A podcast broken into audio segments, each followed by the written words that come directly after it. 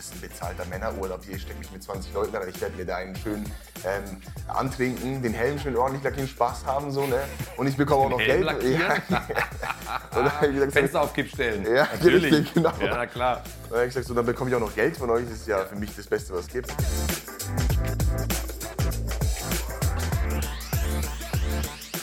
Mein heutiger Gast, Serkan Yavuz, äh, Reality-Star, Podcaster, wahrscheinlich auch Model inzwischen, nehme ich mal an. ja. Natürlich, herzlich willkommen. Vielen lieben Dank für die Einladung. Also ich fühle mich geehrt. Ähm, Ich ich sehe hier tausend Bilder von mir, also super.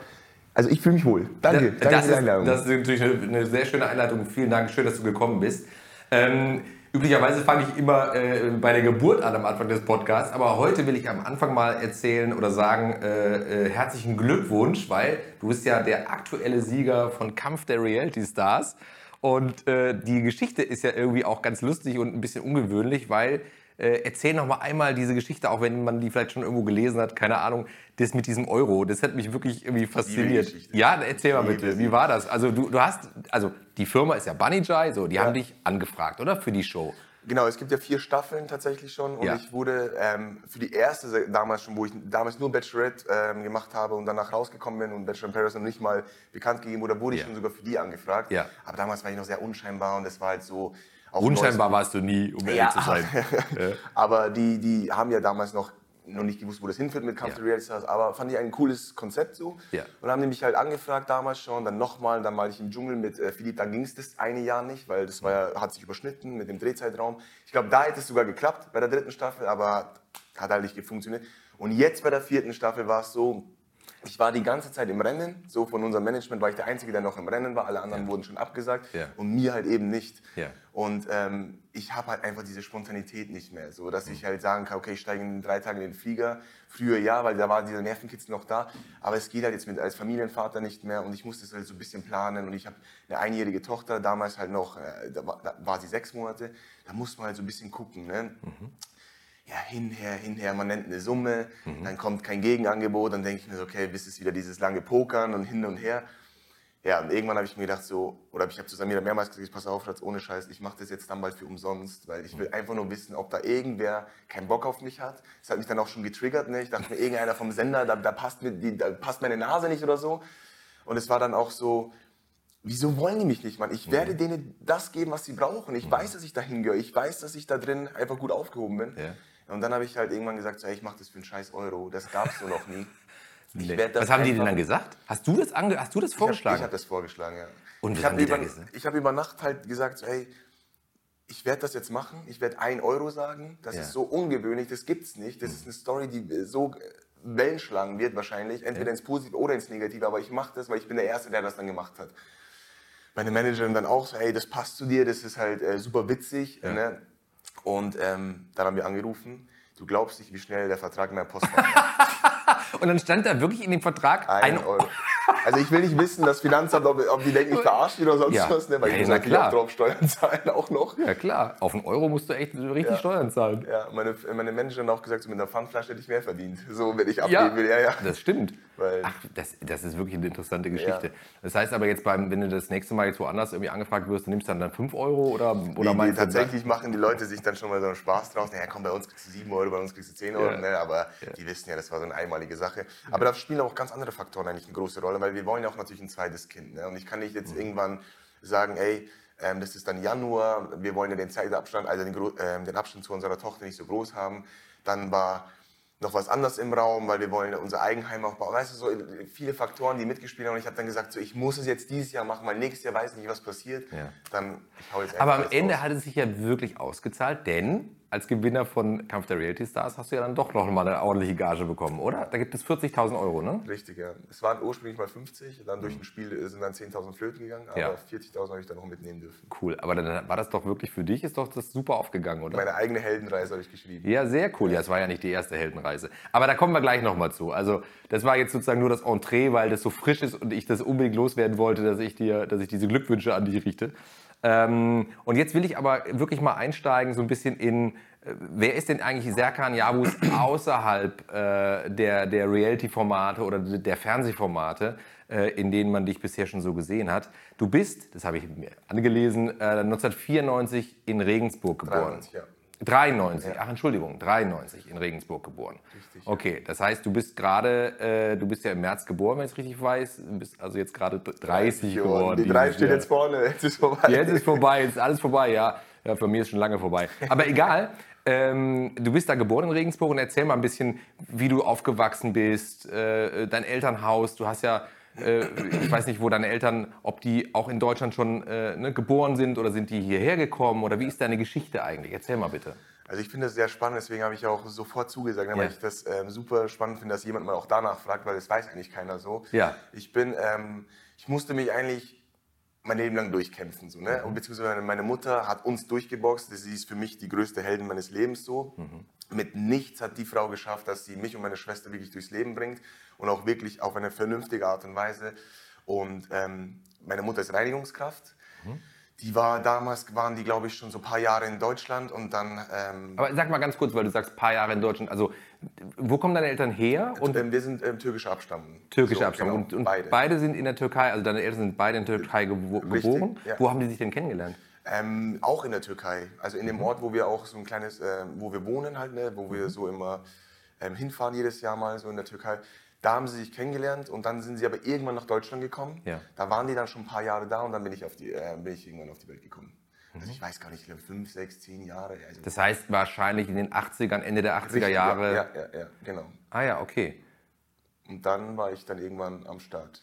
Und ist deine Schwester älter oder jünger als du? Jünger, sechs Jahre jünger. Genau, und dann ähm, waren die halt da, haben viel gearbeitet, sehr viel gearbeitet. Mein Was hat dein Vater gemacht? mein Vater ist Maschinist gewesen. Das ist so in der Fabrik, so quasi, wo Zeitungen gedruckt werden oder Zeitschriften. Ja. Und der hat die halt verladen, so, ne? Und jeden Tag dieses Heben, Heben, Heben, ne? Also wirklich mehrere Tonnen über seine Hände gegangen. Also immer diesen, diese Bewegung. Hat dann auch irgendwann einen Bandscheibenvorfall gehabt, die erste.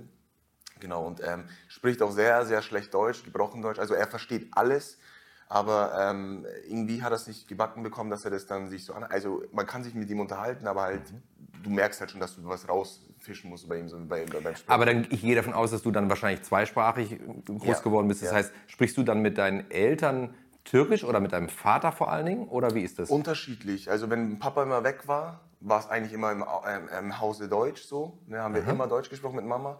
Wenn er dann kam, war dann so der Switch auf Türkisch, weil es dann einfacher irgendwann war. Vielleicht war es auch blöd von uns, so, weil dann hätte er es vielleicht irgendwann schneller hinbekommen. So. Aber es war dann der Switch. Aber er, er bekommt Sinn, dass er seine Sachen geregelt bekommt, so. Aber irgendwie war es dann irgendwie so beides drin. Ne? Aber ich, ich kann beides, also das ist schon mal gut für mich gewesen. Deswegen mache ich das auch mit meiner Tochter. Ah ja, okay, cool. Wie ist es, ähm, das würde mich interessieren, ähm, weil du jetzt sagst, dass ihr auch regelmäßig in die Türkei fahrt noch und das habt ihr ja wahrscheinlich auch in der Vergangenheit immer getan. Ja, wie, ist immer. wie, ist so dieser, wie ist so dieser Heimatbegriff für dich? Ist es für dich äh, auch vielleicht als Kind schwierig gewesen, äh, zu wissen, wo du jetzt eigentlich so hingehörst, weil du immer wieder diesen Switch hattest? Ja, es ist ja, also früher war es ja immer so, wenn du in die Türkei gefahren bist, warst du der Deutsche, so. Also da haben sie dich halt als Ausländer gesehen. Und wenn du hier in Deutschland warst, warst du auch der Ausländer. Also du hast nirgendwo richtig zu Hause irgendwie gefühlt, obwohl du es eigentlich für dich schon hattest, dass dein Zuhause auch in Deutschland ist, auch in der Türkei ist. Und ähm, Aber ist das belastend gewesen für dich? für mich tatsächlich nicht, weil ich bin ein entspannter Typ, ne? Aber so, ich habe Freunde, die, die, die, das hat die so getriggert und genervt, so, die, haben damit, die sind gar nicht damit klargekommen, wo ich mir dachte, ach, lass doch die Leute reden, ist doch scheißegal, du weißt doch, wo du herkommst, wo du hingehörst. Ja. Aber es ist, glaube ich, auf Dauer schon für manche äh, schon äh, hart, denke ich. So, wenn, wenn die immer sagen, Ausländer, Ausländer, Ausländer die ganze Zeit, das denke ich schon, dass es jemanden dann trifft. So, ne? Aber für mich hat das keine Rolle gespielt, weil wir sind da mit dem Auto da immer 24 Stunden hingefahren, weil Flugtickets waren nicht, natürlich nicht drin für vier Personen. Oh wow. Und ja, also wirklich mit dem Auto, was keine Klima hatte, ähm, dann, äh, wo es dann ein bisschen abgekühlt hat im, im Auto, so, dann meine Mutter wieder aus, äh, aus Wut die Fenster aufgerissen, äh, irgendwo in Mazedonien, wo dann die blühende Hitze wieder reingestoßen, dann waren die wieder alle äh, genervt im Auto, so, also wirklich meine Schwester, die keinen Platz hatte, weil ich meine Füße ausgebreitet habe, also wirklich, das war Film des Todes immer. Aber die haben sich halt dadurch 200 Euro eingespart, sind dann lieber 24 Stunden gefahren, anstatt halt zwei Stunden zu fliegen und diese 200 Euro waren für die viel Geld einfach. Und wie lange wie lang wart ihr dann immer in der Türkei, wenn ihr dann mit dem Auto gefahren wart? So? Damals sechs Wochen immer am Stück. Ähm, Also eigentlich über die Sommerferien. Genau, so. Sommerferienzeit immer, sechs Wochen dann am Stück so. Aber dann irgendwann wurde es immer weniger. Ne? Mit dem Alter, ich wurde dann älter, meine Schwester wurde dann älter. Ähm, dann waren es dann nur noch drei Wochen, mal vier Wochen und dann irgendwann bin ich dann nicht mehr mitgefahren. Mhm. So, ja. Aber das heißt, also ich höre daraus, dass ihr wirklich eine sehr enge Familie, also eine sehr enge Bindung zu deiner Familie auch hast? Dass, du, dass ihr wahrscheinlich auch fast täglich wahrscheinlich miteinander sprecht, oder? Ist das richtig? Ja, also meine Mutter hat ja eigentlich, äh, zu meiner Mutter habe ich den besten Draht, sie ist mir wie meine beste Freundin. Mein Vater war so ein schwieriger Fall damals immer, der ist so, der kommt selber aus dem Elternhaus, wo sehr, sehr schwierig war alles. Sein Vater war für ihn nicht da, also so, so der hat ganz früh anfangen müssen zu arbeiten. Mit, äh, in der siebten Klasse musste er schon aufhören äh, mit der Schule, abbrechen. Ja, ja, also der musste wirklich oh, sofort okay. ran und Was so hat er da gemacht in der Türkei? Der, der hat alles gemacht. Also wirklich, der hat von A bis Z alles ähm, mal mitgemacht, von Elektriker, Maurer bis äh, Fliesenleg. Also der kann alles, der ist handwerklich super begabt. Mhm. Ähm, aber weil er halt einfach auch Geld verdienen musste damals für sich und ähm, seine Familie. Mhm. Und deswegen, glaube ich, hat er auch so diese Liebe kann er nicht übermitteln, weil er es halt einfach selber nicht mitbekommen. Also hat es mir meine, meine Mutter immer erklärt oder erzählt, weil ich habe das auch sehr spät erst erfahren, was mein Vater überhaupt, warum der so ist, ne, mit 18 mhm. erst irgendwann.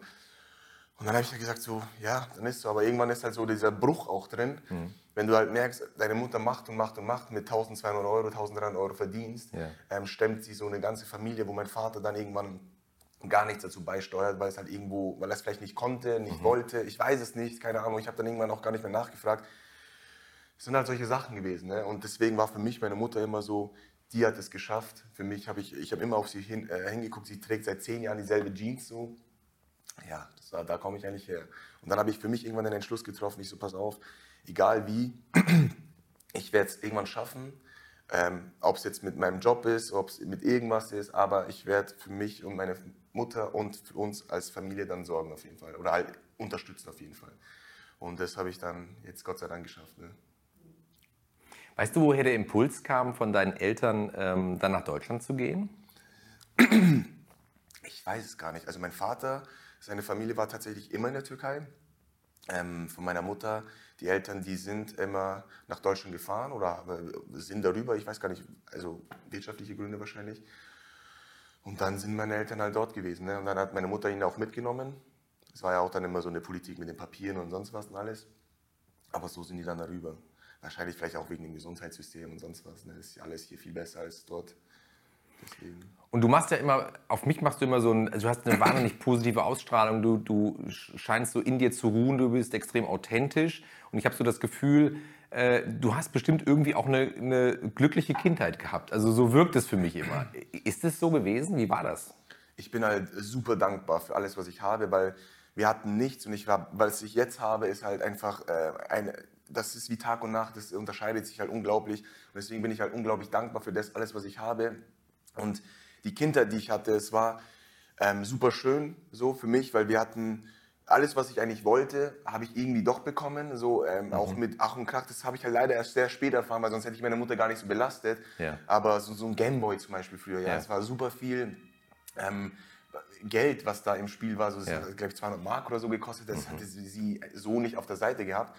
Aber dann saß ich ja zum Beispiel unten, wir hatten im Plattenbau gewohnt und hat der, Michi hat neben mir gespielt und ich habe gesagt, darf ich auch mal? Gesagt, meine Mutter hat zufällig vom Fenster runtergeguckt und hat gesagt, nein, so, und er hat mich nicht spielen lassen. Und dann hat mhm. sie, ist sie runtergekommen, hat mich an der Hand genommen und hat gesagt, komm, wir fahren zum Toys R Us und wir kaufen dir eins. Also ich habe das dann bekommen, aber sie hat da dann zurückgesteckt. Ne? Also solche Sachen. Und ähm, für mich ist das alles so spät klar geworden, nachdem ich halt das erfahren habe oder gecheckt habe, was eigentlich Geld bedeutet oder was Arbeiten bedeutet und, und, und. Und dann habe ich mir gedacht, so, eigentlich habe ich die beste Kindheit gehabt, mit gar nichts trotzdem viel ja. zu haben. Ja. So, und ähm, deswegen bin ich einfach unfassbar dankbar für alles. Löwenmama. Es ist eine absolute Löwenmama. Absolute. Aber das Schöne ist ja, äh, jetzt, jetzt ist sozusagen Payback, ja. Jetzt ist, so die, ne, ja. jetzt ist so die Zeit, dass du sagst, so Mama, jetzt, äh, jetzt, jetzt bringe ich die Sachen nach Hause und äh, äh, ich lasse es dir so gut gehen, wie es mir möglich ist. Ich sag dir ganz ehrlich, für mich ist es das schönste Gefühl, wenn ich zum Beispiel merke, ja, ihre Waschmaschine ist kaputt, so, so einfache Dinge, ich, dann sage ich so, komm Mama, dann hole ich dir die Waschmaschine. Ne? So, solche kleinen Sachen, oder ihr Ofen ist letztens kaputt gegangen, den sie seit 20 Jahren hat, so, und sie versucht da noch rumzumachen, dann, äh, also das hat so, so Geräusche gemacht im Ofen. Ich so, Mama, hör auf damit, so, ne? das kann explodieren, mal an, mhm. also anfangen zu brennen oder sonst was. Ja. Nee, nee, ich krieg das schon noch hin. Die ist halt so minimalistisch, die ist so zufrieden, dann habe ich so, komm, wir holen den neuen und so. Also für mich ist es das schönste Gefühl, ihr was zurückzugeben. Endlich mal nach den ganzen Jahren. Und ich sage mal, wer Gutes tut, bekommt auch Gutes zurück. Und das ist für mich schon ähm, sehr viel wert. War das für dich denn deswegen auch immer klar, dass du eigentlich auch immer in, geografisch in ihrer Nähe bleiben würdest äh, oder in der Nähe deiner Eltern bleiben würdest? Also du wohnst ja, ihr lebt ja, glaube ich, auch äh, in Regensburg. Genau, ja. Das heißt also, ihr seid nach wie vor da unten verwurzelt, oder? Ähm, wo, ich habe immer in Regensburg gewohnt. Ich habe tatsächlich ein Jahr auch hier in Köln gewohnt. Mhm. Ähm, da war ich dann mal weg, weil ich halt für mich den nächsten Step so gesehen habe, Köln ist die Medienstadt, ja, so, ähm, ich bin im Fernsehen vertreten Mhm. und ich dachte mir so, wenn ich hier hinkomme, kann ich mich auch vielleicht weiterentwickeln oder halt bessere Kontakte knüpfen und hier und da Anschluss finden und halt auch mein Instagram aufbauen. Ich habe das dann gemacht, aber für mich war es spielte die, die, die Distanz keine Rolle, weil ich dachte mir so, ich kann immer anrufen, ich kann immer FaceTime, ich kann immer nach Hause fahren. Und deswegen habe ich gesagt, Mama, ich mache das. Ich mache das halt, weil ich mich weiterentwickeln will. Und ähm, sie hat da natürlich geweint dann, obwohl ich gar nicht mehr zu Hause gewohnt habe. Ich habe schon lange nicht mehr zu Hause gewohnt. Aber sie dann so, ja, du bist dann so weit weg. Ich so, Mama, ich bin nicht aus der Welt. Ne? Aber solche Sachen. Ne? Ja, aber es war ähm, schon dann, für, als ich dann äh, mit Samira gewusst habe, sie ist schwanger, dass wir dann zurückgehen. Also wenigstens nach München mussten wir dann, dass es wenigstens nicht so weit ist. Ne? Sind deine Eltern stolz auf das, was du, was du erreicht hast bisher? Meine Mutter war tatsächlich sehr skeptisch am Anfang, weil ich habe natürlich auch eine Ausbildung gemacht als Dachdecker damals und ich habe da mein Geld verdient. Sie wollte immer nur, dass man einen anständigen Job hat, eine Ausbildung hat, dass man auf der sicheren Seite ist. Aber erzähl da mal ganz kurz, dann hake ich ganz kurz ein. Ja. Also du hast, äh, du hast äh, die Grundschule besucht in Regensburg, du hast dann eine weiterführende Schule besucht. Welche war das? Was, was war das für eine Ähm, Schule? ich war auf der mittleren Reife, sagt man. Also. Realschule? Genau, Realschule und Ja. dann habe ich die Ausbildung gemacht. Und dann zum Dachdecker. Genau. Und wo kam der Impuls her, Dachdecker werden zu wollen? Mein bester Freund, ähm, dem sein Vater hat eine Firma, also einer Mhm. der größten in Regensburg, und der hat gesagt, wenn du die mittlere, Scheif äh, mittlere Reife schaffst, dann ähm, übernehme ich dich. Ne? Und für mich war das halt Ansporn, okay, ich habe einen sicheren Job danach. Tatsächlich war es dann so, er hat mich so ein bisschen hops genommen, aber ähm, er hat gesagt, ich nehme dich nicht zu uns, aber die zweitgrößte Firma, also die eine mit der größten Dachdeckerfirma, ich habe da sehr guten Draht. Ich bin ja sehr gut mit seinen Eltern. Ne? Und er hat dann gesagt, ich will nicht, weil auf der Arbeit ist immer irgendwann mal Stress und es passiert was und dass es nicht das Zwischenmenschliche bei uns kaputt geht. Hat aber wirklich mit einem Anruf mich sofort da reingebracht und es war dann auch perfekt so. Ne? Und dann war ich bei der Firma untergebracht und habe dann auch wirklich lange dort gearbeitet. Das heißt, du hast die Ausbildung gemacht und wurdest danach auch nach der Ausbildung übernommen Genau, und hast dann richtiges Geld verdient als Dachdecker. Ja, Du warst dann logischerweise immer unterwegs auf dem Bau und so weiter.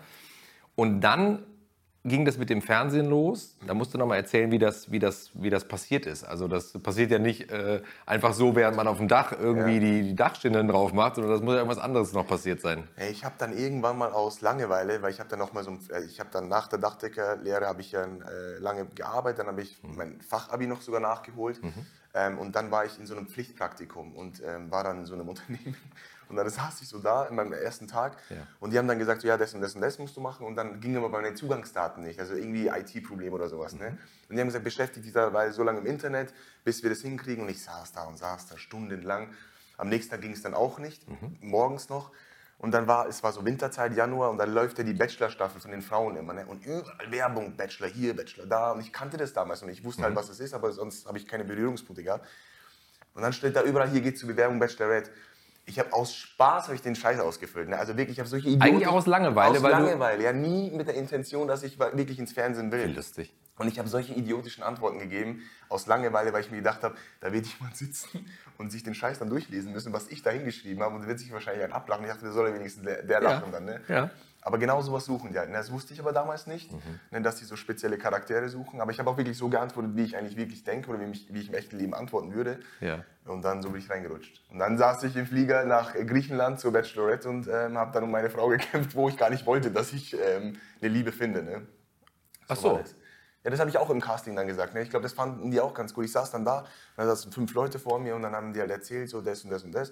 Und dann sagen die, ja, glaubst du dann, dass du ähm, da die Liebe findest? Ich sage, Leute, seid mir nicht böse, aber ich finde das einfach, das ist ein bezahlter Männerurlaub. Hier steckt mich mit 20 Leuten rein. Ich werde mir da einen schön ähm, antrinken, den Helm schön ordentlich lackieren, Spaß haben, so, ne? Und ich bekomme auch Den noch Helm Geld. lackieren? Gesagt, Fenster auf Kipp stellen. Ja, Natürlich. richtig, genau. Ja, na klar. Und dann habe ich gesagt, so, dann bekomme ich auch noch Geld von euch. Das ist ja, Ja. für mich das Beste, was es gibt. Und dann haben die alle gelacht die ganze Zeit, weil ich halt wahrscheinlich ehrlich war. Mhm. Und ähm, dann haben die mich da reingesteckt. Ja, und dann ging's los. Okay. Dann ging's los. Und, und jetzt gehe ich wieder zurück zu deiner Mutter. Also die war skeptisch, hast du gesagt. Richtig. Ähm, die hat ja mit sowas gar nichts anfangen können. Die hat gesagt, ja, mein Sohn, hör auf. Ne? Sie sagt Mhm. mal, mein Schatz, bitte mach's nicht so. Also sie hat nicht gesagt, mach's nicht, sondern sie hat gesagt, okay, ist eine Erfahrung, aber dann kam ja Bachelor in Paradise sehr ähm, spontan danach. Also Ja. keine, keine 20 Stunden später hatte ich ja die nächste Anfrage. Und dann ähm, hat sie gesagt, ja, willst du wirklich und so, willst du nicht gucken, dass du da die Schule und dies und das weiterführst? Ja. Und dann, wie halt meine Mama reagiert. Ich so, Mama, pass auf, ich mache das nochmal mit, so die zweite, diese zweite Show, da gibt es sogar noch ein bisschen mehr Geld. Ich konnte sogar verhandeln, weil ich war dann schon so mitten im Game drin, so, und man hört ja ein bisschen was. Ich so, ich nehme das auch noch mit und danach wirklich, dann ist Schluss, so, ne? Aber dann habe ich ja Bachelor in Paradise gewonnen, also man gewinnt ja so die Liebe da, aber geht als Gewinnerpärchen raus und ich dachte mir so, Das war mit Carina. richtig, mit Carina war das damals. Carina Und- Spack. Richtig. Für die, die ähm, das genau wissen wollen. Ja. ja. Und dann habe ich mir gedacht, okay, jetzt bin ich als Gewinnerpärchen raus und man hat Ja. ja, schon mitbekommen, auf Instagram kann man auch Geld verdienen. Dann habe ich zu meiner Mama gesagt, pass auf Mama. Und das war der krasseste Move, den ich je gemacht habe, obwohl ich wusste, dass sie nichts hat und dass ich sie sehr, sehr belasten werde. Ich so, sie hat mich am Flughafen abgeholt, ähm, habe gesagt, Mama, ich brauche 5000 Euro. Ne, ich ähm, habe das Ding gewonnen. Ich werde alles auf eine Karte setzen. Ähm, wenn Instagram dann boomt, ja, dass ich diese 100.000 Abonnenten knacken sollte, weil dann würde ich für mich realistisch stehen, dass ich Geld damit verdienen kann. Ja. Alles drunter mache ich nicht. Ähm, dann werde ich wieder ganz normal dir das Geld zurückzahlen durch meinen besten Freund oder, oder, oder. Ich habe gesagt, gib mir 5.000 Euro, nimm so einen Privatkredit auf, gib mir ein halbes Jahr und dann schaue ich, was passiert. Ich werde dir das sofort wieder zurückgeben. Ich habe alles auf eine Karte gesetzt. Ich wusste nicht, was passiert. Welche Hat Mama Auswahl- natürlich sofort gemacht. sie hat wirklich gesagt, so, wenn du davon überzeugt bist, wenn dein Bauchgefühl dir das sagt, ich bring's dir, weil ich habe das Geld gebraucht, nach, zu Carina zu fahren, nach Recklinghausen damals. Ja, ich habe in Ringsburg, wir sind fünf äh, Stunden Zugfahrt, jedes Mal 80 Euro einfach die, Fahrt, ähm, die Fahrtkosten. Dann vielleicht ein Hotel, vielleicht mal essen gehen. So, ja, ich bin ja keiner, der seine Freunde nicht einladen, äh, einladen möchte. So, ne? Solche Sachen haben da mitgespielt und ich wusste, der Drehzeitraum war vorbei. Dann bis zur Ausstrahlung dauert, dauert, dauert. Und dann dachte ich mir so, ich setze alles auf eine Karte, vielleicht kann ich dann mal danach mit Werbekooperation und sonst was Geld verdienen. Ja. Und ähm, habe es dann gemacht und Gott wollte es so. Es hat geklappt. Ich, hat geklappt und ich konnte meiner Mama ähm, mehr als das zurückgeben, was sie mir geborgt hat. Also, Eine schöne Geschichte. ja. Aber auch, aber auch mutig, finde Ja, ich, ich- ich- weil du halt wirklich gesagt hast, jetzt oder nie. Also du hättest jetzt, du hättest ja theoretisch jetzt zurückgehen können in das, sage ich mal, alte Leben. Ja. und sagen können, mal gucken, wie es weitergeht und so. Aber du hast dich dann wirklich ganz bewusst entschieden. Weil ich halt eben gesagt habe, ich werde irgendwann mal, ich will nicht nur diesen Alltag haben mit dem normalen Job als Dachdecker, weil ich werde davon nicht reich und auch nicht arm. So, ne? Ich habe damit mein Leben finanzieren können, aber ich wollte einfach wirklich mal was probieren, alles auf eine Karte setzen. Vielleicht auch eine Zeit lang gutes Geld verdienen, um mal was zurückzugeben, meiner Mama auch so. Oder generell einfach mal äh, so, so ein paar Jahre vielleicht schönes Leben haben. So, ne? Und das war der Move so. Und ich dachte mir so, ich, setz, ich habe ein gutes Gefühl dabei. Ich höre wirklich echt oft auf mein Bauchgefühl, auch mit dieser 1-Euro-Geschichte, war auch ein Bauchgefühl-Ding. Ich habe gesagt, ich mache das und ich gucke, was passiert. und ist sie immer noch skeptisch oder ist es jetzt so, dass sie sagt, du hast alles richtig gemacht? Ja, sie ist jetzt wirklich, ähm, sie hat gesagt, ich wusste, dass wenn du eine Entscheidung triffst, ähm, dass es das Richtige ist. Natürlich habe ich immer meine Bedenken gehabt, aber sie ist jetzt mega stolz. Sie sieht mich im Fernsehen, sie sagt, das bist du. Ne? Ich muss mich nicht irgendwie wegdrehen, wenn Leute, dich, wenn, wenn Leute mich auf der Straße wegen dir ansprechen, weil man kennt sich ja in Regensburg. Und sie sagt, ich bin mega stolz, ich kann me äh, voller Stolz erzählen, wer mein Sohn ist und so. Also würde sie so auch machen, aber man, ist ja, man kennt sie ja im Fernsehen, verstellen sich auch manche und machen vielleicht dies und das. Ähm, Außer einmal musste sie sich die Augen zuhalten bei Bachelor in Paris, wo ich dann wirklich mit Samira äh, äh, zur Sache ging. Da hat sie gesagt, was hast du da gemacht? Da hat sie gesagt, das, das wollte ich nicht sehen. Aber sie schaut alles an. sie schaut wirklich alles an. Und sie fragt auch wirklich äh, alles nach und so, aber ich Okay. erzähle ihr das immer gerne. Okay. Du sprichst viel von deiner Mutter ähm, und nicht so viel von deinem Vater. Ist es denn so, dass der eher so eine passive äh, Rolle hat in dem Ganzen? Also, weil du ja auch sagtest, dass er jetzt auch zum Beispiel die Sprache vielleicht nicht so, doch verstehen tut er alles, aber äh, wie ist das? Ist, ist euer Verhältnis, das ist ja offenbar anders als zu deiner Mutter. Sehr anders. Die beiden sind aber noch zusammen, leben die zusammen?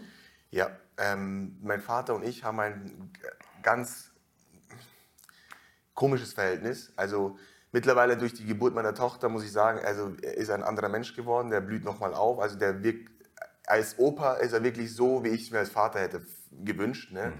Ähm, er ist für meine, für meine Tochter immer da. Also wirklich, wenn ich, wenn ich meine Mutter anrufe und sage, hey, wir müssen mal was drehen oder sonst was, könnt, äh, kannst du kommen. Er ist immer dabei.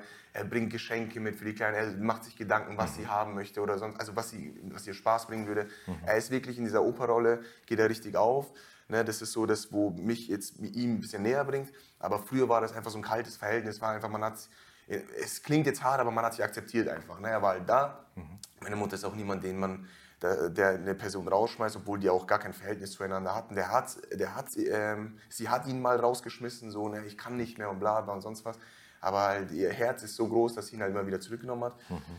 solche Sachen halt einfach. Und mein Vater ist halt dann immer, der war halt nie da. Was soll ich denn machen mit ihm? So, was soll ich, ich kann ja nicht viel über ihn erzählen, wenn er nie Fußball spielt. Komm doch mal vorbei, auch wenn es dich nicht interessiert, schau das scheiß Spiel an. So, ja? Solche Sachen halt. Oder ähm, bring was mit zum Geburtstag. Keine Ahnung, herzlichen Glückwunsch hätte mir damals schon gereicht. Solche Sachen halt einfach. Aber ich bin ihm nicht böse.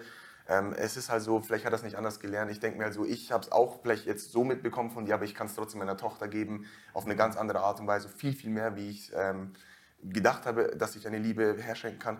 Aber so sind Menschen ticken anders, Menschen sind anders und ich, ich habe es jetzt einfach so hingenommen. Für mich ist es alles okay, ähm, aber es war halt nie so, wie ich es mir vorgestellt habe. Oder ich wünsche es niemandem. Ist es, ist es für deine Schwester genauso? Meine Schwester, ja, ja, eigentlich ja, aber sie hat tatsächlich doch noch ein bisschen mehr Aufmerksamkeit bekommen wie ich damals, weil es war das zweite Kind, es war nochmal was Besonderes. Ne? War, man, hat ihr das dann selber mitbekommen. Ich war ja dann schon sechs, sieben Jahre alt. Dann irgendwann mit zwölf habe ich das dann schon gecheckt. Ah, meine Schwester bekommt alles so gefühlt und ich nicht. Mhm. Ne? Aber hat, das war dann irgendwann auch so. Ne? Das hat sich dann irgendwann auch ja, so entwickelt. Und nur mal kurz zu deiner Schwester, die ist jetzt dann 24 wahrscheinlich, ne? wenn du sagst sechs Jahre jünger. Ähm, lebt die noch zu Hause oder ist sie auch schon ausgezogen? Meine Schwester ist auch so ein Pflegefall. Die, also die lebt tatsächlich noch zu Hause. Ich habe ja wenigstens noch geschafft, mit 18 sofort auszuziehen, dass meine ja. Mutter jetzt nicht mehr die Belastung für mich auch noch hat. Mhm. Aber sie ist so, ähm, die lebt noch zu Hause. Die, die kriegt sich gebacken. Was macht sie? Die ist im ähm, Einzelhandel tätig, aber die ist so, ja, die ist auch so ein lebensfroher Mensch, aber ein bisschen faul halt, ne? Bisschen faul. Und hatte sie nie das Gefühl, dass sie, dass sie vielleicht dir so nacheifern könnte, also dass sie sagt, ach, vielleicht gucke ich mir das auch mal an mit Fernsehen und so? Meine Schwester wollte tatsächlich zum Bachelor sogar, aber jetzt hat sie einen Freund. Ähm, sie hat sich letzte Staffel, glaube ich, beworben, ist da irgendwie nichts draus geworden oder so, glaube ich. Und ah. ähm, ähm, jetzt hat sie aber einen Freund. Aber sie, sie findet das ganz spannend, was wir da immer machen. Also sie hätte da, glaube ich, auch schon Lust drauf. Okay. Aber kann ja nicht jeder machen, ne? Weiß ich nicht. Kann nicht jeder machen, aber das muss aber ja auch nicht immer ein Dating-Format sein. Vielleicht gibt es da ja auch noch was anderes, wenn sie da Ambitionen hat. Ist auf jeden Fall äh, sicherlich ein spannender Kosmos, kann ich mir vorstellen. Und ich glaube, mit, mit dir als Vorbild, also du bist ja in dem, ich denke, du bist dann in dem Zusammenhang für sie schon auch ein Vorbild, dass man sagt, okay, ne, der Serkan, der hat echt was erreicht. Ja, der ist hier rausgekommen und der ist jetzt auf der, ja. auf der großen Bühne unterwegs irgendwie. Ne? Ja, sie hat ja mehr Angst vor mir und viel mehr Respekt sogar tatsächlich wie vor meiner Mama. Also Angst? ja, also weil, weil, nicht Angst, sondern weil ich halt, ich habe sie ja großgezogen eigentlich. Meine Mutter war ja wirklich mhm. nur arbeiten, mein Vater damals ja auch. Ich, ich habe sie zum Kindergarten gebracht, ich habe sie vom Kindergarten abgeholt, auch etliche Male im Kindergarten vergessen, weil ich am Bolzplatz die Zeit vergessen habe. So. Aber ähm, ich habe ihr Essen gemacht, so. ich habe halt alles für sie mitmachen müssen, obwohl Ach, ich selber noch ein Kind war. Okay. Ja, weil meine Eltern dann arbeiten mussten, beziehungsweise meine Mutter diese paar Mark immer dazu verdienen musste mit äh, einer Privatstelle, wo sie noch putzen gegangen ist und, und, und die ganze Zeit. Sie hat auch keinen Führerschein, alles mit dem Fahrrad gemacht lauter solche Sachen. Deswegen hat sie, gibt sie auf meine Meinung ja mehr wie Mama. Also Mama kann sie immer noch so ein bisschen austricksen oder sagen sie, ja, die redet halt wieder. Aber wenn ich was sage, dann ist es wirklich so wie Gesetz. Ne? Dann traut okay. sie sich nicht mehr. Ist auch ein schönes Gefühl, aber auch, wenn ich ehrlich bin. Der große Bruder ja. und bester Freund wahrscheinlich. Ja, so wir haben ein gutes Verhältnis. Super. Ja. Ähm, du hast eben ja schon mal Samira erwähnt, oder schon ein paar Mal eigentlich erwähnt, äh, weil die Geschichte ist ja auch spannend. Also, äh, du hast ja eben einmal gesagt, dass du bei der Bachelorette teilgenommen hast und hattest eigentlich nicht so richtig den Plan, dich jetzt da zu verlieben. Ja. Ähm, dann ist es aber doch passiert bei Bachelor in Paradise. Und äh, nicht nur einmal, ne? Also es ist ja sogar zweimal passiert. Ja. Ähm, und wie war denn das mit Samira? Beim ersten Mal Bachelor in Paradise mit Karina, da ja. habe ich ja wirklich gesagt, okay, ähm, ich gebe dem Ganzen eine Chance mit dieser Liebe. Das ist nochmal eine andere Situation, weil da kann man ja. Ne? Da habe ich mich wirklich drauf eingelassen mhm. und habe gesagt, ey, wenn es klappt, dann ist schön. Mhm. Aber beim zweiten Mal Bachelor in Paris war es wieder, das war diese Corona-Zeit, mir war langweilig. Also um das einmal abzurunden, abzu, du hast dann mit der Karina bist du rausgegangen, ihr genau. wart ein Paar Richtig. und dann seid ihr das auch ungefähr ein Jahr gewesen, Richtig, oder? Ja. Ja. Und es war schon eine ernsthafte Beziehung, oder? Ja, ja, ja. Also wir haben da schon, ähm, es war dann turbulent nach der ganzen Anfang, also nachdem wir rausgekommen sind, ne, es mhm. hat dann so ein bisschen wurde es holpriger und so weiter, ne? drin war alles schöner. Ähm, aber dann so ist halt dann in die Brüche gegangen, ist auch gar nicht, also nicht, nicht so der Rede wert. Aber beim zweiten Mal Bachelor in Paris bin ich wirklich hingegangen und habe gesagt, ich hau so auf die Kacke, ich habe gar keine Lust, mich zu verlieben. Ich will einfach nur ein bisschen Spaß haben, weil mir war super langweilig zu Hause. Es war Corona-Zeit, äh, man wollte ein bisschen raus und äh, ich habe es auch, ich habe es auch so, äh, ich habe es auch so kommuniziert tatsächlich und habe dann gesagt, so ich werde da reingehen, mal gucken, was passiert so. Aber ich glaube nicht daran, dass ich mich jetzt nochmal verlieben mhm. werde. So, ne? Mhm.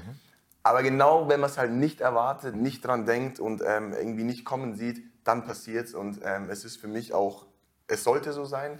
Und für mich das Schönste, was es ähm, gab. Also ich habe tatsächlich noch ein anderes Angebot gehabt von Ex on the Beach, was ich niemals gemacht hätte, weil es gar nicht mein Format ist, aber die hätten mir sogar das doppelte Engage bezahlt.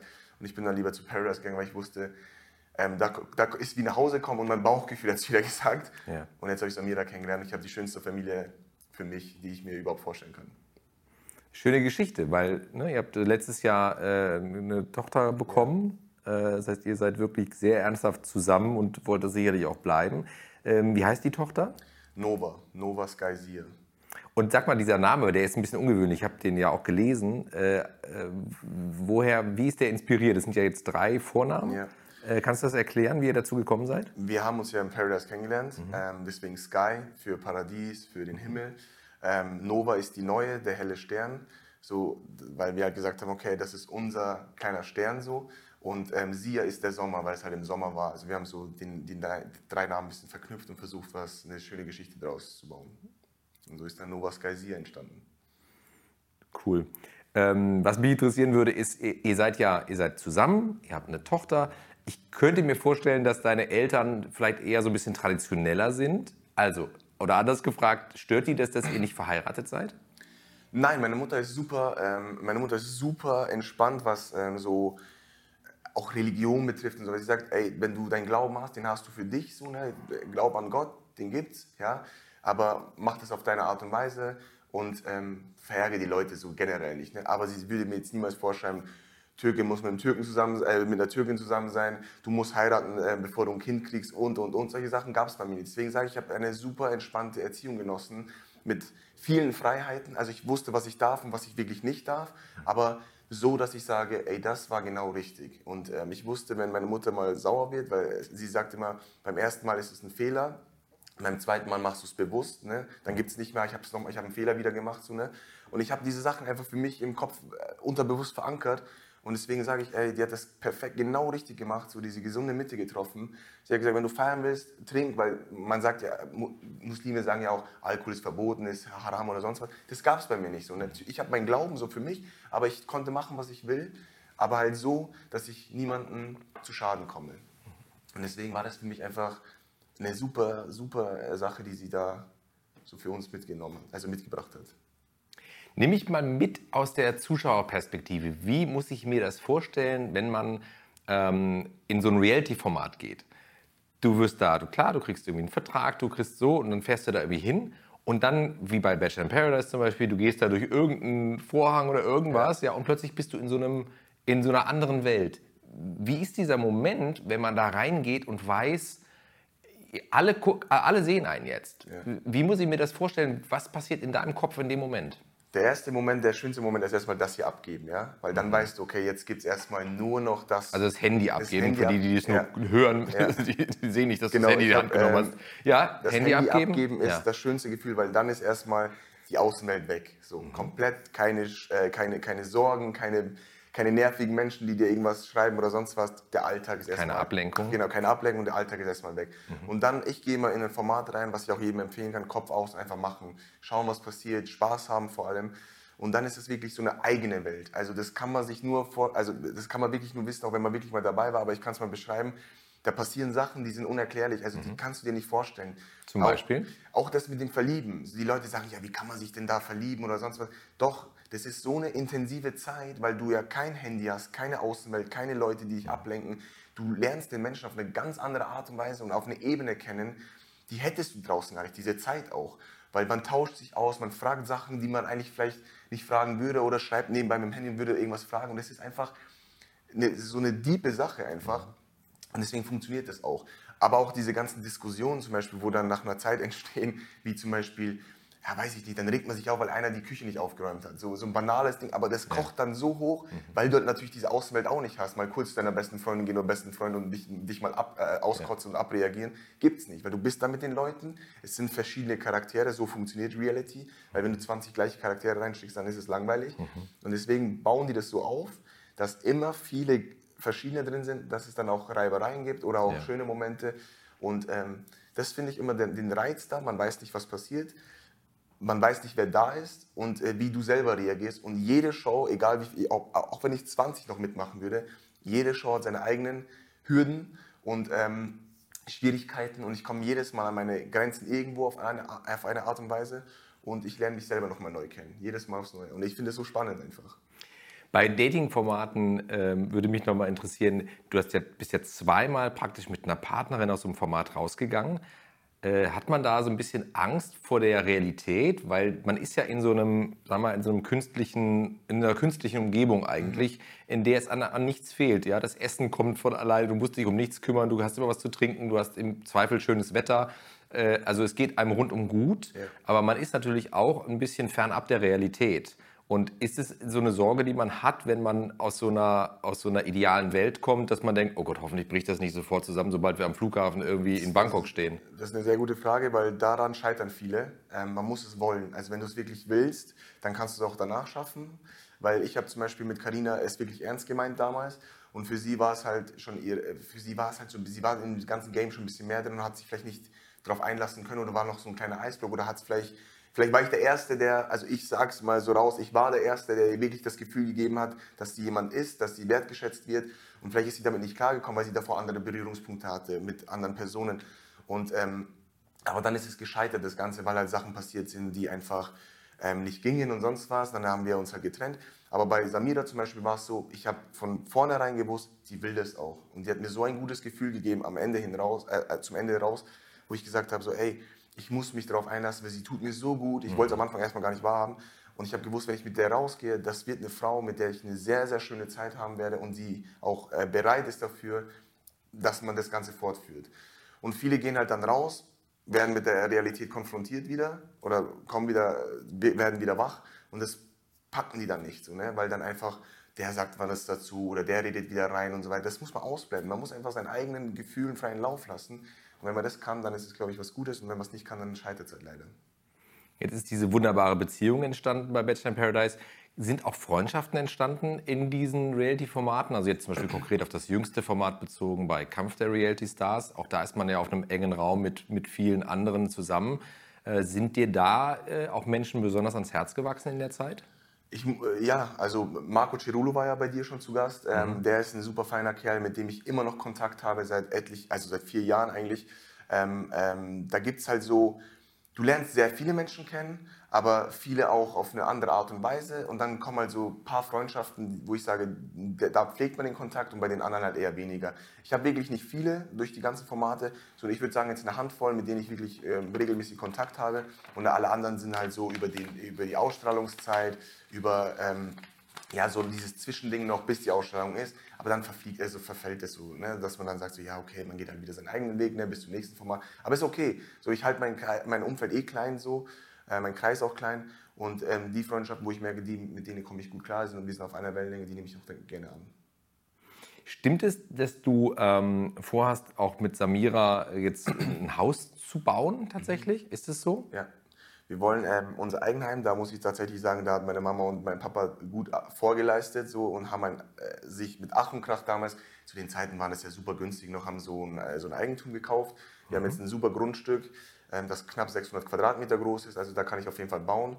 Das Problem ist nur, mein Vater ist auch so ein kleiner Messi, der hat, äh, was heißt kleiner, das ist ein riesengroßer Messi, der hat das Haus so zugemüllt, deswegen ist meine Mutter dann auch irgendwann ausgezogen und hat gesagt, das mache ich nicht mehr mit. Deswegen. Ist das das, was du in so einem Interview mal als viel Leid und Schmerz bezeichnet hast? Ja, ja richtig. Und was meintest du? Also was heißt Leid und Schmerz ja, meine Mutter, Wir haben, wir haben was abbezahltes, also die haben was abbezahlt, das Ding ist durch. Ne? Ähm, und meine Mutter zahlt jetzt 800 Euro oder 900 Euro knapp Miete. So, und ähm, für etwas, was sie gar nicht, das Geld, was sie eigentlich haben könnte für andere Sachen, ja, essen gehen, einkaufen gehen und, und, und so, ist halt rausgeschmissenes Geld, weil dieses Haus zugemüllt dasteht. Ähm, also wenn, wenn ich dir da mal Bilder und Videos zeigen würde, du würdest vom Glauben abfallen. Du würdest okay. denken, was ist da, das nie im Leben ist das ein Haus. Aber okay. so ist es halt. Und das will ich halt jetzt ähm, wieder auf die Beine stellen. Das heißt also, das Grundstück, was deine Eltern gekauft haben, da steht ein Haus drauf und das ist aber aktuell nicht so richtig bewohnbar. Aber ich verstehe das richtig. Ja, ja. Okay, und deswegen wohnt, wohnt deine Mutter mit, und dein Vater, die wohnen zur Miete, ja. weil man in das Haus nicht wirklich und das ist und du hast vor, mit deiner Familie dieses Haus praktisch auf Vordermann zu bringen und dann auf diesem, in diesem Haus zu leben. Genau, das ist so eine Doppelhaushälfte, wo wir früher drin gewohnt haben. Mhm. Das muss man halt dann entrümpeln und ein bisschen äh, kernsanieren. So, ne? Ähm, das würde ich dann für meine Eltern tatsächlich machen, dass die wieder reingehen können. Mhm. Und ähm, daneben dann so ein Einfamilienhaus hinstellen. Also so ist der Plan. Äh, ne? Man mhm. muss halt natürlich viele Genehmigungen sich einholen noch, aber das ist so der Plan. Aber es ist tatsächlich mit viel Leid und Schmerz verbunden, so wie ich es gesagt habe damals, weil ich weiß noch, wie ich aus diesen Garagen Holz geschleppt habe. Mein Vater hat ja wirklich in diesem Haus nicht eine Firma kommen lassen. Das hat er wirklich gut gemacht damals. Jede Mauer selber eingerissen, jede Fliese selber gelegt und so weiter. Also wirklich die Elektrik gemacht von Rohren und alles. Ja. Hat alles er gemacht. Und da war viel Schweiß und viel Arbeit drin. Auch meine Mutter hat angepackt die ganze Zeit. Und deswegen fand ich es so schade. Und dieser Leid und Schmerz ist einfach, weil er das dann so zugemüllt hat mit Sachen für 1 Euro kaufen hier, weil er es dann für 2 Euro weiterverkaufen weil, weil er ist Frührentner geworden durch diesen mhm. zweiten Bandscheibenvorfall, konnte mhm. nicht mehr arbeiten. Diese Langeweile hat ihn einfach dazu getrieben, dann, dass er halt das daraus macht. er hat also halt ganz viele Dinge angehäuft äh, und die sind auch nach wie vor da. Wir haben ein 10 Quadratmeter Garten, das ist nur so, so, ein Vorgarten und die haben aber 40 Meter Gartenschlauch. So, weil, also mehrere, weil er die so günstig kaufen, ein bisschen für ein paar Euro mehr weiterverkaufen möchte, aber halt nicht gebacken bekommen hat. So. Mhm. Solche Sachen, die stauen sich dann in der Garage auf. Und wir haben so, es war früher so eine Kfz-Werkstatt, so eine Anlage und das sind halt zwei Garagen, deswegen so dieses große Grundstück. Ja. Und alles ist da drin, alles ist da drin und irgendwann alles, was da drin war, hat keinen Platz mehr gehabt und ist dann auch in, ins Haus gewandert. Mhm. Und so ist der Scheiß passiert. Vielleicht musst du mal so einen großen Garage-Sale machen, weißt du, wie die Amis das immer Ey, machen ja. in der Einfahrt. Ja alles rausstellst und sagst, Leute, wir verkaufen alles. Nehmt mit, was ja, ihr wollt. Nehmt mit, alles was ihr für einen Euro. Alles für meinen Euro, ja, den ich da Für den einen Euro, ja, ganz genau. Ja, da kann man weit mitkommen mit einem Euro. Ähm, du machst mit deiner Frau zusammen auch, eine äh, Frau, sorry, mit deiner äh, Freundin, Freundin, ja, äh, einen Podcast auch zusammen. Ja. Worüber redet ihr da so? Ähm, wir haben angefangen nach Bachelor in Paradise wirklich über unser Leben, über unsere Reise zu erzählen und mittlerweile ist es schon über ein Jahr jetzt, ähm, wo wir online sind und ja, wir reden über, uns Alltag, über unseren Alltag, was so die Woche passiert ist, mhm. wie es der Kleinen geht, welche Hürden man hat, ähm, wie es, ähm, was, die, was unsere Tochter für die Beziehung so mitgebracht hat, was bei uns passiert ist. Auch solche Sachen halt, dass dann weniger ist, dass man zusammen ins Bett geht, ja, auch miteinander schläft und und und. Wir sind halt super ehrlich, super transparent mhm. und ich glaube, deswegen funktioniert es auch und die Community ist halt wirklich sehr dankbar darum, weil natürlich, man sieht die Leute immer so, oh, die im Fernsehen sind, wir sind ja trotzdem nur Menschen, ja, und wir sind halt so nahbar für die, dass die sagen, mega, dass die das so ansprechen, weil die gleichen Probleme haben wir zu Hause auch. Und deswegen ist der Austausch auch sehr gut. Und die sagen so, hey, vielen lieben Dank für diesen, äh, für diesen Input, was ihr da uns immer gibt. Ähm, so hat man so diese Kommunikation und erreicht ihre Reichweite. Davon bin ich grundsätzlich überzeugt. Bei dir vor allen Dingen, deine Freundin kenne ich nicht so gut, aber äh, das Authentische, ich glaube, das ist immer etwas, was, was die Menschen da draußen einfach auch wirklich gutieren, dass sie anerkennen, ja? ja? dass sie wertschätzen, dass sie sagen, wenn ich den Serkan im Fernsehen sehe, dann habe ich das Gefühl, dass ich den so erlebe, wie er wirklich ist. Und das ich glaube, das schreiben ist. schreiben mir sehr viele. Das ja. ist auch sehr schön zu hören. Es ist auch wichtig, ähm, so ein Feedback zu bekommen, weil einer meiner engsten Jungs, ähm, der wirklich nichts mit dem Ganzen zu tun hat, also ich verurteile ihn auch gar nicht, man muss ja von mir nichts gucken, auch meine Jungs, wenn die das nicht gucken, das ist alles okay so. Mhm. Aber einer meiner engsten, der hat gesagt, ich habe jetzt vor kurzem Kampf der Railstars geguckt, einfach nur, weil ich wissen wollte, was Sache ist. Und der hat das von Anfang bis Ende geguckt, obwohl er sonst nie was guckt. Und hat mir dann geschrieben, pass mal auf, ich habe das jetzt geguckt und ohne, ohne Witz, ich muss dir mal meinen größten Respekt aussprechen. Du bist, wie du in den Formaten bist, auch zu Hause. Und das ist schön anzusehen, weil so wie ich dich kenne, bist du da drin auch. Und das gibt mir dann nochmal ein besseres Gefühl, weil ich mir denke, ja Mann, Alter, das ist genau das, was ich vermitteln will. Weil wenn es er checkt, dann weiß es auch irgendwo der Zuschauer, obwohl er mich gar nicht kennt, aber der nimmt mich wahrscheinlich dann so wahr. Und das ist das Wichtigste, glaube ich. Eine Frage habe ich noch, bevor ich dich nach dem Geheimnis fragen werde. Ja. Ähm, was, sind, was sind aktuell deine Pläne jetzt, nachdem du... Ah nee, eine Frage habe ich trotzdem, nee, ich habe noch eine andere Frage. Und zwar, das wollte ich noch mal wissen, weil jetzt hast du Kampf der Reality Stars gewonnen. Äh, das ist aber natürlich vor einer Weile ja schon abgedreht worden. Ist es nicht total, ich stelle mir das halt total schwer vor, dieses Herrschaftswissen zu haben, ich habe das gewonnen, aber ich darf es niemandem sagen. Ja. Ist, das nicht, ist das nicht grausam? Ist das nicht furchtbar? Super schlimm, super schlimm gewesen für mich, weil ich sitze so auf heißen Kohlen, ich würde alles gerne erzählen, aber dann ist dann noch so ewig lange Zeit, bis die Promophase erstmal losgeht und dann die wirkliche Ausstrahlung. Dann kommt ja erstmal Folge 1 bis Folge 10, sind ja dann nochmal 10 Wochen. Ja. Also das war schon ähm, eine spannende, aufregende Zeit, aber trotzdem ähm, so Nervenkitzel. Sondern ich will es eigentlich rausbrüllen, aber geht nicht. Tatsächlich hat es dann auch jemand gespoilert, der selber in der Sendung war, ein Jahr zuvor. Das hat mich dann ein bisschen genervt, so, weil ich dachte mir so, ich gewinne einmal und einer plaudert schon davor aus. Ah. Ja, mal Kerl, der hat dann äh, war irgendwie sauer auf RTL 2 oder so und hat dann gesagt, ja, und das ist mir alles scheißegal und ihr braucht Kampf der Reality also ich gucken, weil Serkan hat das eh gewonnen. So ein Ding halt. Aber hat es Wellen geschlagen? Ich weiß gar nicht, ob das es wahrgenommen wurde. War, war schon in den Schlagzeilen drin, aber Gott sei Dank wirklich ähm, haben so viele das dann nicht gewusst, mhm. dass halt die Sendung trotzdem funktioniert hat. ne? Absolut. Es ist ein großer Erfolg für RTL 2 nach wie vor. Ähm, und du bist Teil dieser Erfolgsgeschichte. Was sind die Pläne jetzt zu der Frage? Meine Pläne, ähm, erstmal, dass meine Familie immer so, dass, dass wir den nächsten Step halt mit Eigenheim gehen. Wir haben ein wirklich schönes äh, Mietobjekt gerade, wo es uns gut geht, aber natürlich das Eigenheim ist der nächste Step. Ähm, aber ich will tatsächlich wirklich äh, in den nächsten Formaten nochmal auf die Kacke hauen und nochmal eins draufsetzen äh, und halt wirklich vielleicht, äh, weiß ich nicht, weiterkommen. Gibt es Formate, an, von denen du träumst, an denen du gerne teilnehmen würdest? Boah, ich bin eigentlich offen. Eigentlich finde ich alle ganz interessant auf ihre Art und Weise, weil jedes Format hat so seine Schwierigkeiten. Ähm, aber ich sage jetzt nicht, das ist es. Und das, also Kampf der Rates, das war wirklich das Format, was ich unbedingt machen wollte. Für einen Euro. Für einen ja. Euro, da habe ich jetzt einen Haken drin, hintergesetzt und ähm, das war wirklich so das Wunschformat. Ja. Alle anderen nehme ich gerne, äh, höre ich mir immer gerne an. Aber so, ich bin ehrlich, ich will mir einfach einen Namen machen. Ich will, dass irgendwann jeder sagt, so, hey, Serkan, ja, den kenne ich. So, den Namen, den habe ich schon gehört, da weiß ich, wer das ist, da, da habe ich ein Gesicht vor. So eine Claudia Obert, so Desiree Nick, so, das sind so Ikonen, wo ich sage, die kennt man und da will ich hin. So, und auf meine Art und Weise halt. Die also mein, Gefühl ist, mein Gefühl ist, davon bist du nicht weit entfernt, um ehrlich zu sein. Das Offen, ja, ja schon, danke, danke. Das ist ja schon, super, hören, das ist ja schon ein super Weg, äh, finde ich, auf diesem Weg dahin zurückgelegt zu diesem Ziel und bist dem schon sehr nahe, finde ich. Ähm, umso schöner, dass du hier zu Gast bist heute. Ähm, jetzt muss ich dich fragen nach dem Geheimnis. Also jeder Gast bringt ein Geheimnis mit, ja. ja. irgendetwas, was die Menschen da draußen noch nicht von einem wissen. Und ich bin wirklich sehr gespannt. Und du räusperst dich schon so. Hab, also Leute, jetzt kommt ja, Trommelwirbel. Ich habe das tatsächlich, das glaubt man von mir wahrscheinlich auch gar nicht, aber ich bin ja, also ich brauche auch mal mich zu erden und mich zu beruhigen, auch etwas, äh, wenn ich zum Beispiel zu Hause gestritten habe mit Samira, wir, wirklich, das wird ja sehr hitzig dann meistens. Yeah. Oder auch mit meiner Mama mal, wenn es da mal zu einer Diskussion kommt. Oder meine Schwester bringt mich auf die Palme. Oder irgendwas, was äh, im Alltag passiert. Ob du es glaubst oder nicht, kennst du Bob Ross? Ja klar. Ich den Maler. Den Maler. Ja. Und der hat so eine beruhigende Art auf mich. Ja. Wirklich, ich bin auf 180, ja. stell mir ein Video von ihm,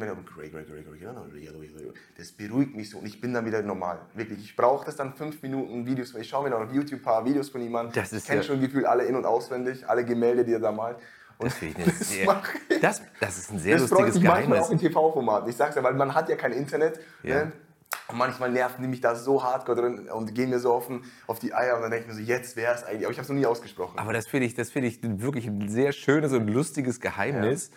Ähm, weil ich hätte ehrlich gesagt nicht mal vermutet, dass du Bob Ross überhaupt kennst. Wie Doch. bist du denn an Bob Ross gekommen? Der war ja, wo, wo lief der früher im Fernsehen? Auf irgendeinem so Sender, wo mitten in der Nacht lief doch der immer. Da kamst du ich so vom.